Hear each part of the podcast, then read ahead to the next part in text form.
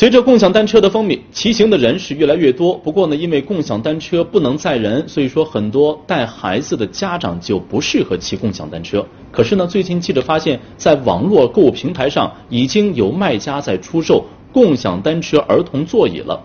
给共享单车加装儿童座椅，安全吗？一旦出了交通事故，应该由谁来承担责任呢？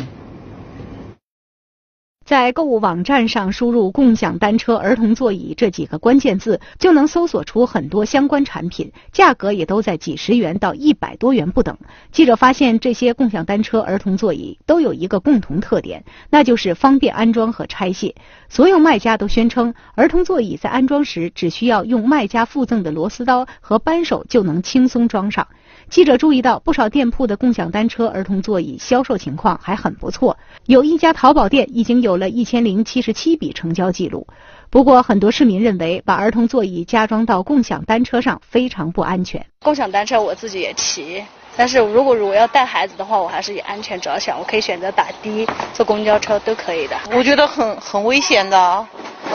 为什么呢？哦，小孩子，你说他又不懂得那个安全保护，又不会说是抱着大人啊这些，所以我觉得还是以小孩子安全为重，最好不要这种。或许共享单车加上儿童座椅确实方便了一部分人的出行，但是这种骑行方式如果出了安全事故，应该由谁来负责呢？